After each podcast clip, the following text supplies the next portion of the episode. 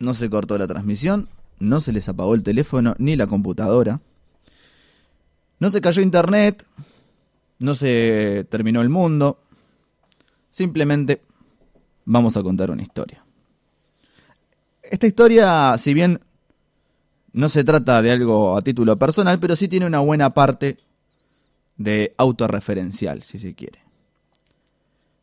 Hace un tiempo descubrí que tengo un superpoder, o un don, si se quiere. En realidad creo que es un no poder o un no don, depende cómo se mire, pero es una virtud, en definitiva.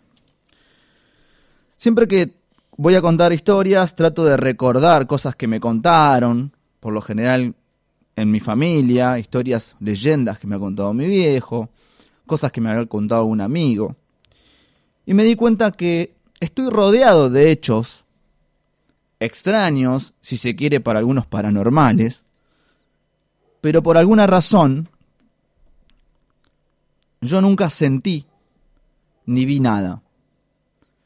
Y esa es quizás la base de mi no don, don, superpoder o no poder. Soy muy cagón, ya lo saben, el coraje no me sobra. Por eso creo que tengo una especie de escudo protector que me protege de ver ciertas cosas que quizás otros ven, sienten, presienten. Y por suerte yo no. Es un superpoder. Lo sé. Cuando era pibe, yo contaba mucho que había visto a mi abuela que se había sentado, mi abuela ya fallecida, que se había sentado en los pies de mi cama.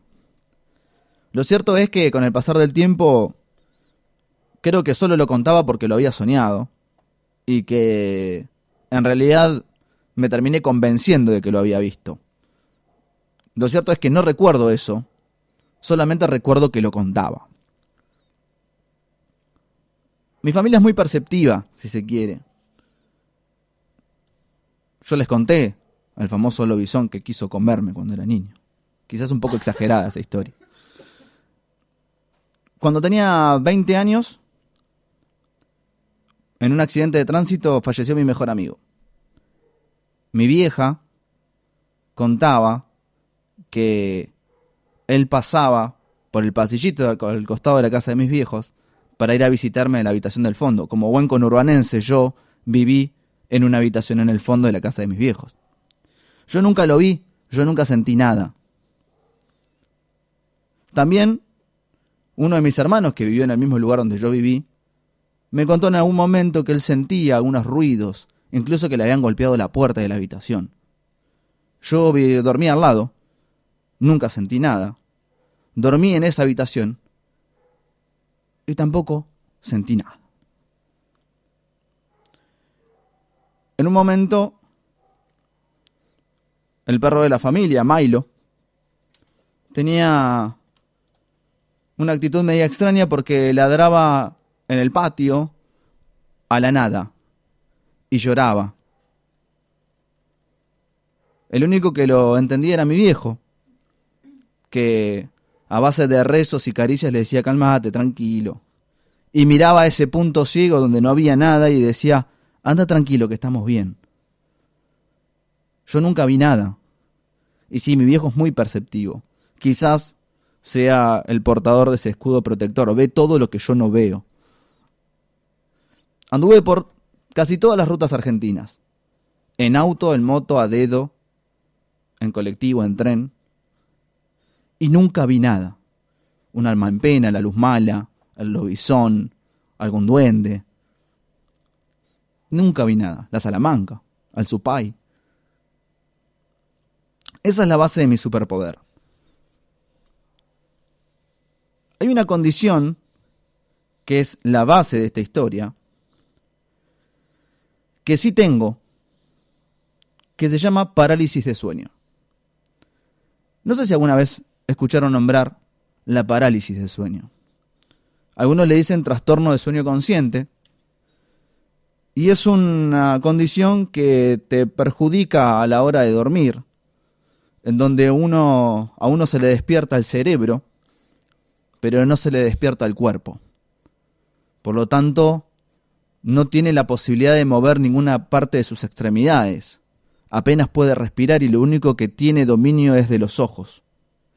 Eso lleva a un momento muy desesperante y tiene algo muy feo que es la sensación de muerte.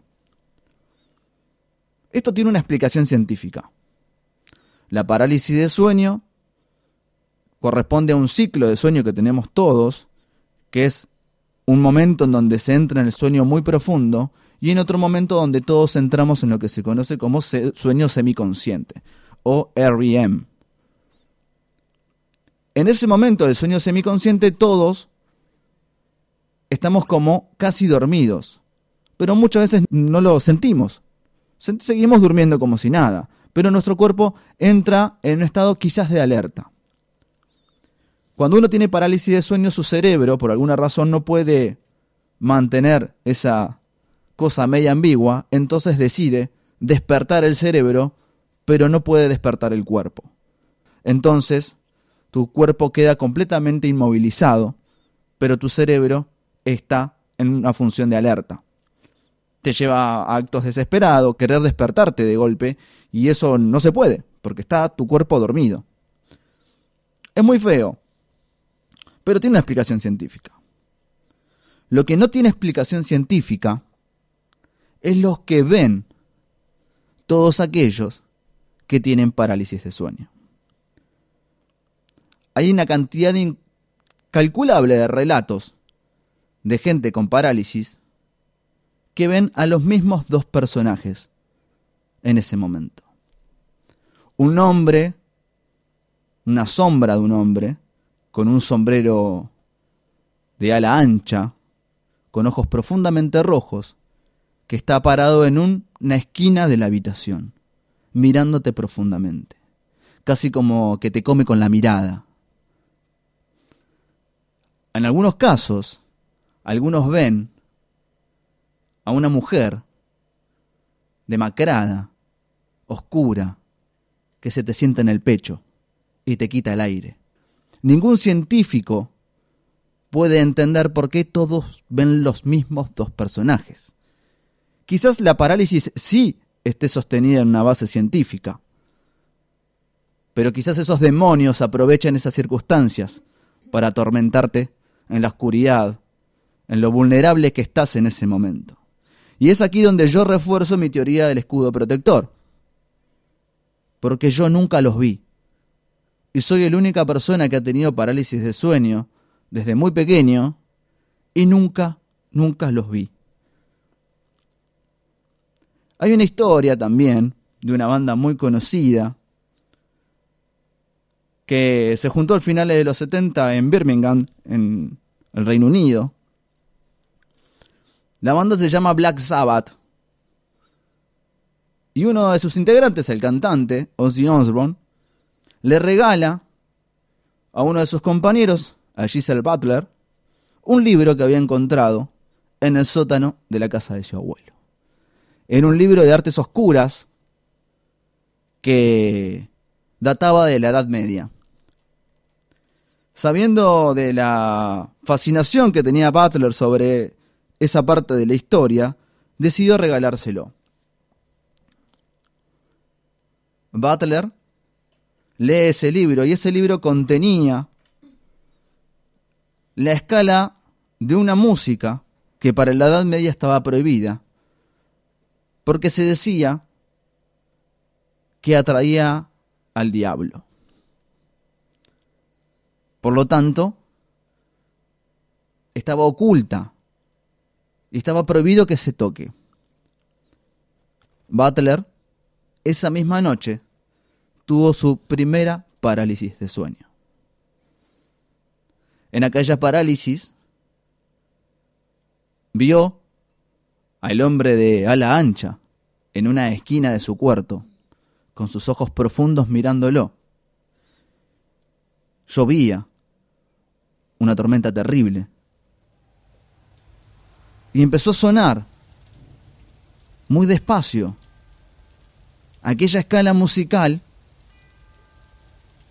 que se decía que llamaba al demonio.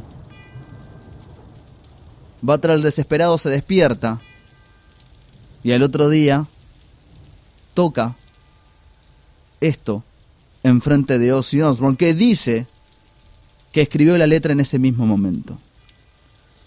En 1970 editan el primer álbum de Black Sabbath llamado justamente Black Sabbath. La tapa del disco